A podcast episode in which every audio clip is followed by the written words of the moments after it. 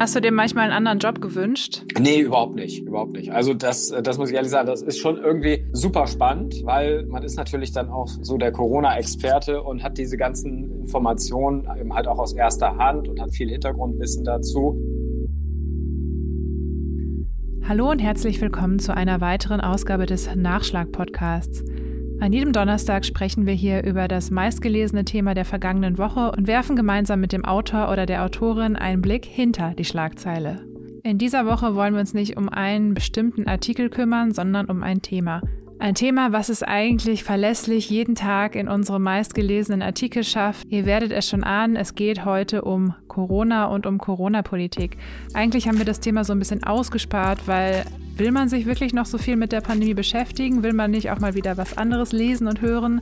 Ähm, ja, einerseits schon. Andererseits sehen wir aber natürlich auch, wie viele Menschen Nachrichten zur Pandemie noch interessieren. Und natürlich ist es auch super wichtig, da am Ball zu bleiben und den neuesten Stand zu kennen. Und deswegen dachte ich, ich lade mir mal einen der Menschen ein, die dafür verantwortlich sind, dass wir hier jederzeit auf dem neuesten Stand sind. Zugeschaltet habe ich dafür Lars Laue, unseren Hannover-Korrespondenten. Lars sitzt für uns in fast allen Pressekonferenzen der Landesregierung, in denen es ja nun seit über einem Jahr wirklich kein anderes Thema als Corona gibt.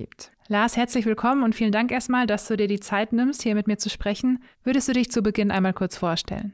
Ja, moin. Sehr gerne mache ich das. Ähm, ich bin seit dem 1. März vergangenen Jahres, also seit dem 1. März 2020 bei der NOTS und äh, somit sozusagen direkt auch einer der Corona-Beauftragten geworden, weil gleich mit meinem Einstieg ging es dann ja auch los in Sachen Corona. Seitdem beschäftige ich mich eigentlich fast mit nichts anderem mehr und ähm, ja, bin sozusagen in der Landespolitik unterwegs und bin regelmäßig in der Corona-LPK und in sonstigen Pressekonferenzen und in Interviews mit dem Ministerpräsidenten und so weiter und so fort und versuche für unsere Leser das alles, dieses ganze Wirrwarr so verständlich wie möglich aufzubereiten. Ja, das wusste ich gar nicht, dass du erst auch äh, seit einem knappen Jahr dabei bist. Dann bist du ja genau zur Corona-Pandemie auch eingestiegen. Ich wollte dir nämlich sonst fragen, wie sich dein Job so verändert hat, aber hat er ja gar nicht dann.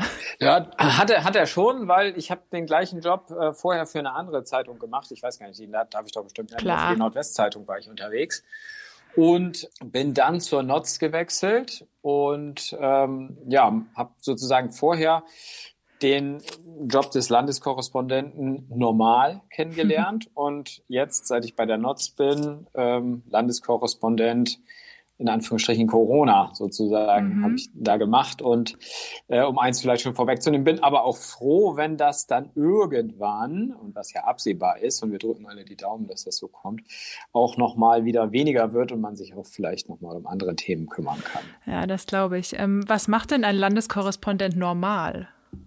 Und ein Landeskorrespondent normal kümmert sich um all, also da ist eine ziemlich große Bandbreite, also all das, was äh, auf Landesebene politisch entschieden wird.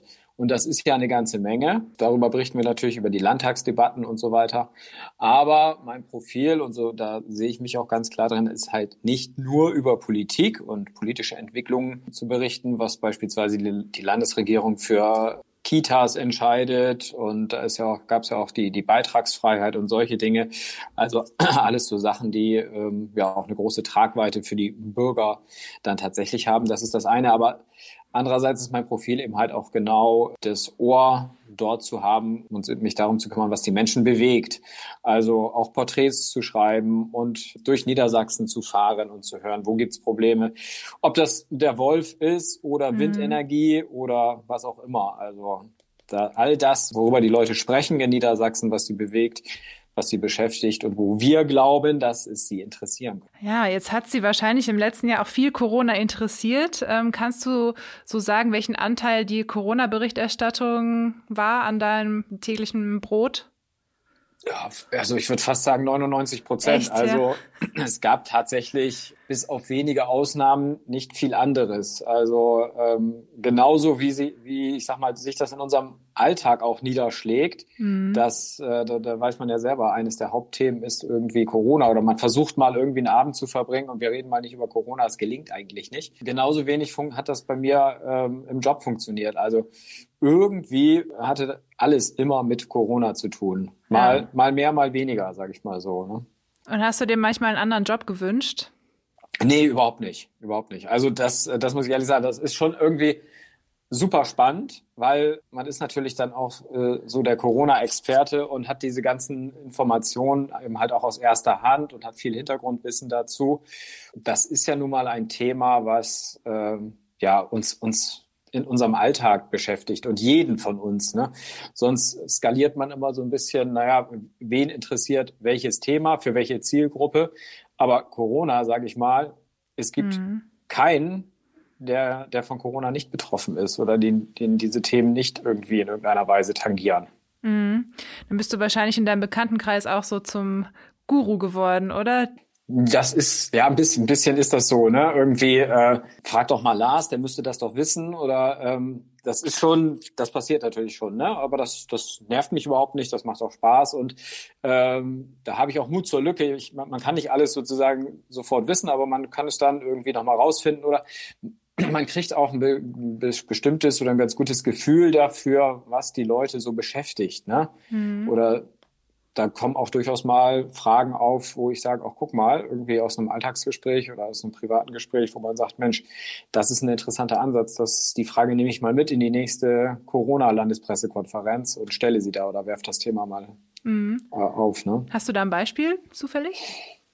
Habe ich da ein Beispiel? Genau, das war diese Geschichte. Ähm, ja, die Ein-Personen-Regel. Also dieses Thema ähm, haben wir dann haben wir dann nochmal aufgeworfen oder habe ich aufgeworfen in der Landespressekonferenz. Und mit der Überschrift, welche skurrilen Auswüchse die Ein-Personen-Regel haben kann, haben wir das eben oder habe ich das aufgeschrieben, dass es irgendwie ein bisschen komisch ist, dass, ähm, ja, sage ich mal, eine Mutter zu ihrer Familie fahren darf, weil sie eine Person ist, darf sie ihre Familie besuchen, aber diese ganze Familie sage ich mal, die Mutter hat einen Sohn und dann Frau und die Kinder dürfen nicht zur Oma fahren. Ja, das war auch meine Lieblingsregel. Und äh, das hat die Landesregierung dann aber noch in letzter Sekunde äh, abgewendet und äh, dann doch nicht so in die Verordnung geschrieben, sondern ähm, sozusagen beide, beide Richtungen, beide Straßen geöffnet dafür.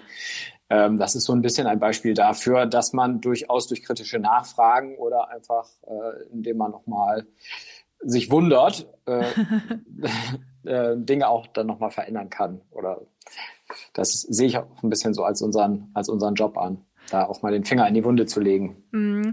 Wir sprechen ja hier, eigentlich sprechen wir immer über das erfolgreichste Thema, also den erfolgreichsten Artikel der vergangenen Woche. Das ist jetzt bei Corona schwer zu sagen, weil da immer irgendwie erfolgreiche Artikel sind, erfolgreich im mhm. Sinne von viel gelesen. Da kann man sich gar nicht so richtig festlegen.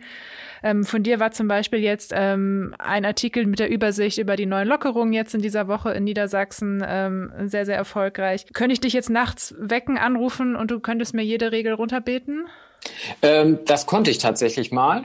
Also das konnte ich mal, aber das kann ich nicht mehr, weil diese ganzen Corona-Regeln nämlich mittlerweile ähm, so kompliziert sind und so ähm, verzweigt, dass man da kaum noch mitkommt. Und ich erlebe selbst, dass Leute, die noch mehr damit beschäftigt sind, ins Schleudern geraten. Also unsere Regierungssprecherin hier in Niedersachsen, die ist total fit, was äh, Corona-Verordnung und alles angeht. Das muss man wirklich sagen. Aber hin und wieder ähm, gerät sie auch ins Stolpern.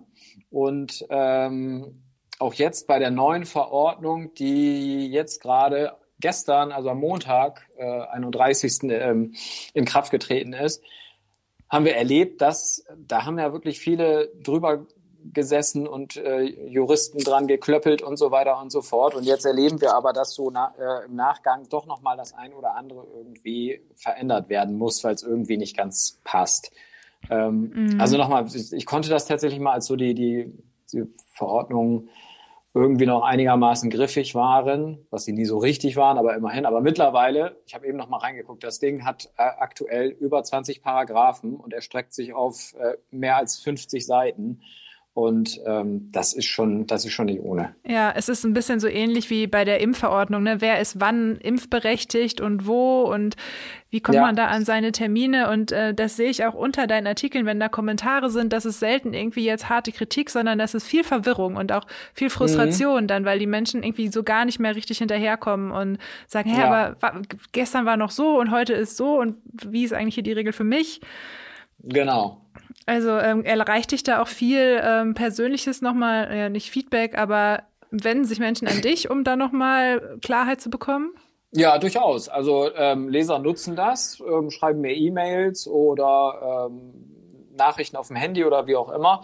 Und mein Ansporn ist es eigentlich auch jede, ähm, A, jede Kritik natürlich aufzunehmen und auch, auch Fragen mitzunehmen. Ähm, und das mache ich tatsächlich auch, wenn mich hat beispielsweise mal ein älterer Leser angerufen, Ü80, mhm. ähm, und mir geschildert, naja, ähm, jetzt soll der digitale Impfpass kommen und die Kontaktnachverfolgung soll auch digital werden. Ich habe aber kein Handy. Wie mache ich das denn? So, ähm, solche Fragen nehme ich dann durchaus auch mal mit in die Landespressekonferenz und bekomme in aller Regel da auch äh, vernünftige Antworten, wo damals auch schon gesagt wurde, naja, bei der digitalen Kontaktnachverfolgung soll, die soll in erster Linie so sein. Aber es wird natürlich auch weiterhin für solche Fälle irgendwie die, die Papierform dann ähm, funktionieren. Ne? Und mhm. dann spiele ich die Antworten eben halt auch zurück an die Leser, so dass äh, ich versuche dann auch irgendwie auf dem kleinen Dienstweg äh, oder ja, untereinander, wenn man dann in Kontakt tritt mit Lesern, da auch Antworten zu geben. Wie behältst du denn die Ruhe und den Durchblick bei diesen ganzen komplizierten Sachverhalten? Ja, das ist manchmal tatsächlich nicht so einfach. Nun mache ich den Job schon ziemlich lange. Also ich bin 44, mache den Job seit ja 20 Jahren oder mehr als 20 Jahren schon. Und ähm, na, da hat man irgendwann so eine gewisse Routine oder lässt sich nicht aus der Ruhe bringen so leicht. Ne? Mhm. Ähm, das hilft sicherlich so ein bisschen. Und ansonsten muss man halt tatsächlich, ist für mich immer die oberste Maxime, was interessiert unsere Leser? Also, also in der, tatsächlich in der, in der Lebenspraxis, ne, die wollen wissen, mit wie vielen Leuten kann ich mich jetzt treffen? Wann darf ich einkaufen gehen? Brauche ich dafür einen Test? Und so weiter und so fort. Also wirklich diese Fragen aus der, aus der Alltagspraxis. Und da bete ich nicht die ganze Verordnung irgendwie runter, sondern versuche schon den Fokus darauf zu legen, was die Leute bewegt ne? und mhm. was sie, also so ein bisschen auch Hilfe im Alltag zu geben, ne? in diesen komischen und schwierigen Zeiten. Mhm. Jetzt war es natürlich jetzt äh, in der Pandemie auch so, dass sich oft so Lagen schnell geändert haben wissenschaftlich, weil dass sich das so schnell will neue Sachen rausgefunden haben. So sind Masken jetzt irgendwie gut, sind sie nicht gut? So am Anfang ja. war es, ne? Aber ja. weiß man nicht. Und dann war es die Maskenpflicht. Ähm, das ist natürlich nochmal äh, Next Level, sage ich mal, in der Berichterstattung. Total, total. Das ist auch ein tolles Beispiel mit den Masken, weil ich mich sehr gut an, ein, äh, an einen Termin mit dem Ministerpräsidenten ähm, erinnern kann bei dem ich ihn mal gefragt habe, naja, wie sieht's denn jetzt aus? Sollen wir jetzt alle Maske tragen oder nicht? Nö, das brauchen wir nicht. Das äh, kann einen unter Umständen nur so äh, möglicherweise in falsche Sicherheit wiegen. Mhm. Ähm, so, und dann hat sich das aber irgendwann überholt und jetzt äh, wissen wir alle oder gehört die Maske wie selbstverständlich äh, dazu, wenn wir uns irgendwie äh, frei bewegen. Und ähm, da gibt's gibt's mehrere Beispiele. Ich weiß, ganz zu Anfang der, der Pandemie habe ich die, ähm, das war direkt im März irgendwie, im März vergangenen Jahres, habe ich die ähm, Gesundheitsministerin, die damalige, mal gefragt, müssen die Schulen denn wohl ganz geschlossen werden? Nee, davon würde sie nicht ausgehen. Hm. Wir wissen, dass es irgendwie anders kam. Ein bisschen, ja. Ja, gut. Du hast schon kurz die ähm, Pressesprecherin war es doch die Pressesprecherin ne, der Regierung ja. gelobt. Mhm. Mhm. Wie würdest du die Corona-Politik der Landesregierung so bewerten auf einer Skala von 1 bis 10? Es kann sich ja auch verändert haben im Laufe des Jahres. Ne? Ja, hat es. Die, die, Regler gehen da so, gehen da so hin und her. Also wenn 10 top ist, dann irgendwo, irgendwo zwischen ja, vier Punkten, also vier und zwischen vier und acht.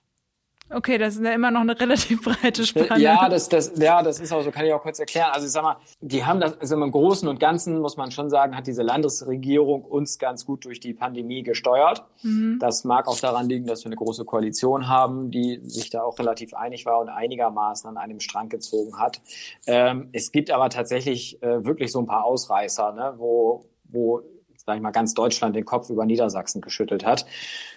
Ein gutes Beispiel, wirst du dich selber auch noch dran erinnern, ist, dass irgendwie ähm, diese Impfbenachrichtigungsschreiben, oh ja. dass mhm. da der, der, die Deutsche Post beauftragt wurde und die auch die Adressen dann äh, verwendet haben. Da wurden Tote angeschrieben und also da ist dann, da hat Niedersachsen sich wirklich teilweise lächerlich gemacht damit. Ne?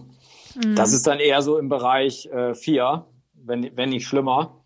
Und äh, aber es gibt eben halt auch, man muss sagen, dass, dass der Ministerpräsident und auch die Landesregierung insgesamt Niedersachsen wirklich mit ruhiger Hand durch diese fiese Krise gesteuert haben. Und mhm. da kann man dann auch mal die, die Acht sozusagen vergeben. Deswegen, das erklärt so ein bisschen diese Bandbreite. Ne? Okay, verstehe. Wie erklärst du dir denn ähm, diesen Informationshunger der unserer NutzerInnen, der irgendwie so gar nicht abreißt? Also am Anfang war das total verständlich, fand ich. Das war eine Ausnahmesituation und ich glaube, ähm, es haben noch nie so viele Leute wieder auf einmal eine Tageszeitung gelesen ne? oder da mhm. mal reingeguckt, weil es hier dann die ganzen lokalen Informationen auch gab. Aber ich habe immer noch das Gefühl, dass sobald irgendwie Corona aufploppt, dann wird das auch gelesen und geklickt, wobei sich so langsam ja wirklich auch Gott sei Dank die Lage ein bisschen beruhigt hat. Mhm. Ja, ich glaube, dass da tatsächlich auch ne, eine Tageszeitung oder so ein Medienhaus, wie wir das sind, ähm, da so ein bisschen als, als Fels in der Brandung auch wirken kann. Mhm. Und wenn man jetzt ähm, immer so die schnellen Nachrichten bei Insta, Facebook oder sonst was und man weiß nicht genau, stimmt das jetzt oder ist das schon wohl. Da hat, glaube ich, tatsächlich so um, diese, diese seriösen Medien und dazu zähle ich uns äh, unbedingt, die haben einfach einen guten Job gemacht. Ne? Aber nicht nur wir, auch andere, das ist, äh, ist völlig klar andere äh, Zeitungshäuser oder Verlage oder äh, ob das der, der öffentlich-rechtliche Rundfunk oder wie auch immer ist, die machen da schon alle einen guten Job und ich glaube, das wird in diesen Zeiten einfach auch honoriert und das gibt ein Stück weit Sicherheit. Man weiß, dass das, was da veröffentlicht wird, auch vernünftig recherchiert ist, dass da nicht Populismus dahinter steckt oder sonstige Stimmungsmache oder sowas und die Leute wollen einfach wissen, was darf ich und was darf ich nicht. Und ähm, mhm.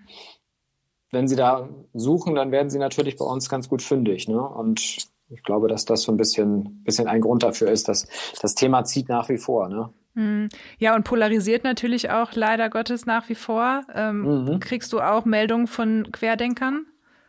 Äh, zum Glück nicht. Ich äh, weiß nicht, ob die vielleicht, äh, ich habe schon mal gehofft oder gedacht, dass sie vielleicht hier nicht durch den Spamfilter kommen oder sowas. ähm, Nee, ehrlich gesagt nicht so richtig. Also, wie gesagt, ich kriege ganz viele Rückmeldungen zum Thema Corona, aber auch jetzt keine, keine Beschimpfungen oder Ausfälle oder irgendwie hört doch mal auf, über Corona zu berichten. Das ist doch eh alles irgendwie Hokuspokus. Ähm, nee, ehrlich gesagt überhaupt nicht. Also diese Querdenker-Szene hat mich bislang nicht behelligt. Ich bin ja auch ähm, angetreten und äh, auch gesagt, dass ich auch gerne gerne kommentiere und so weiter und habe durchaus Lob und Tadel auch äh, verteilt an die Landesregierung. Also mhm. Die, so im Prinzip, wie ich es eben schon mal geschildert habe, ne? wenn es wirklich, wenn's wirklich schief läuft, dann muss man auch den Finger da in die Wunde legen und den Kollegen, die natürlich auch im Dauerstress sind und auch mit so einer Situation äh, noch nie konfrontiert gewesen sind, aber auch mal sagen, sagt mal, äh, gibt es denn bei euch auch noch irgendwie jemanden, der ein bisschen mit logischem Menschenverstand rangeht oder äh, muss jetzt so, so ein Auftrag an die Post für über 20.000 Euro vergeben werden?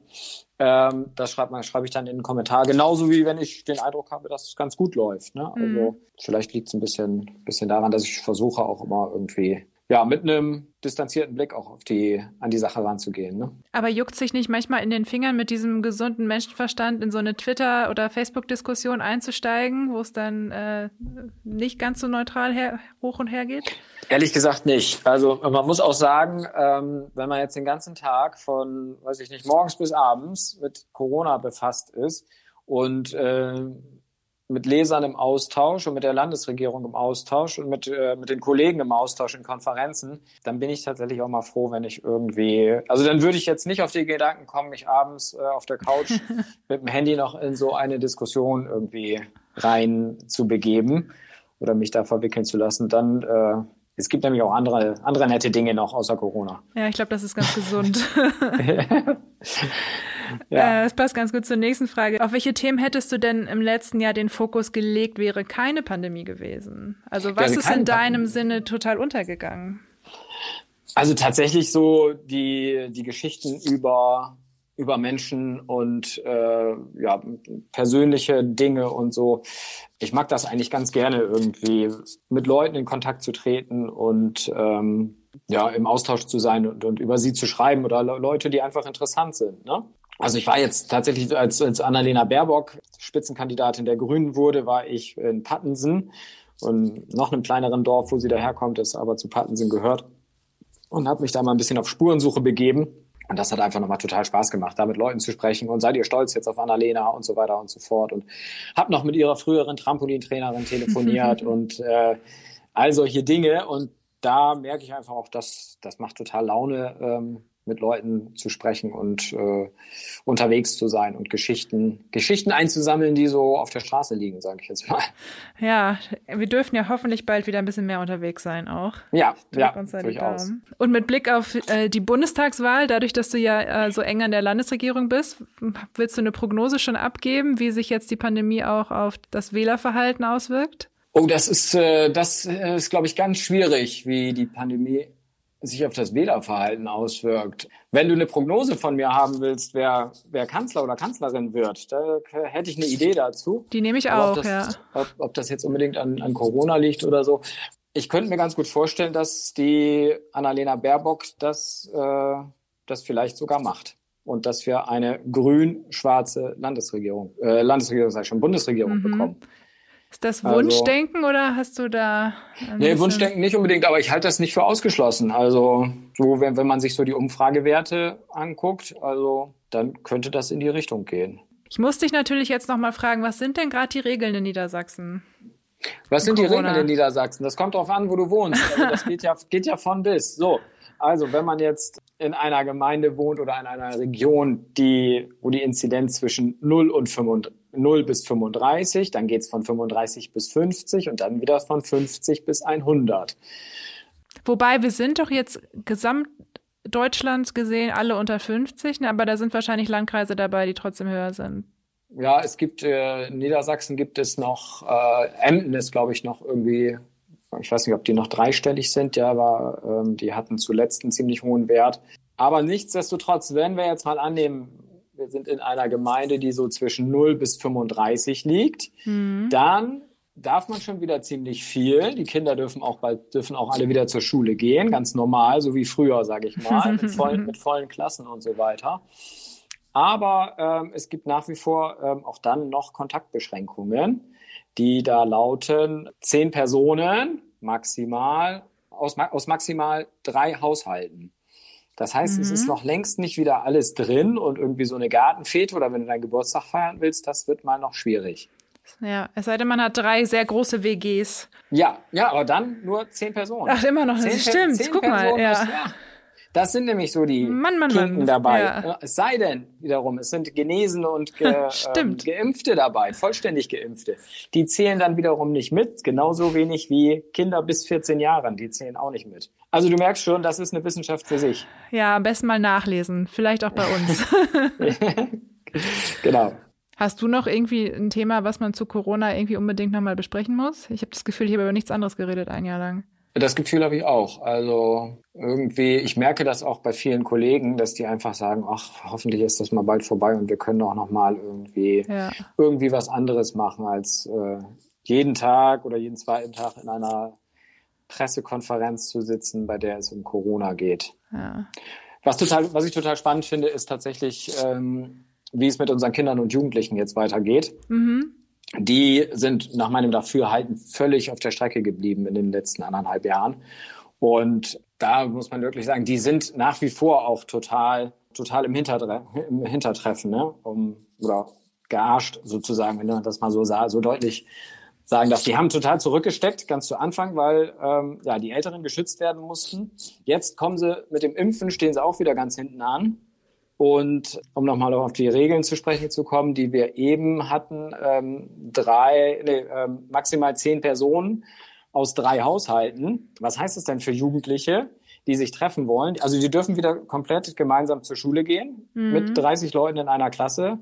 Aber wenn sich ein 16-Jähriger nachmittags oder abends am Wochenende mit Freunden treffen will, heißt es zehn Personen, aber aus maximal drei Haushalten. Ja. Das heißt, am Ende dürfen maximal drei Jungs oder Mädels zusammensitzen. Und die sind irgendwie immer noch ziemlich äh, gelackmeiert. Ja, das stimmt. Also ich glaube, das ist auch die Gruppe, wo sich berechtigterweise die größte Frustration noch breit macht. So, ja, total. Und wenn man jetzt mal so an die eigene Zeit zurückdenkt, ich weiß nicht, wie alt bist du? 32.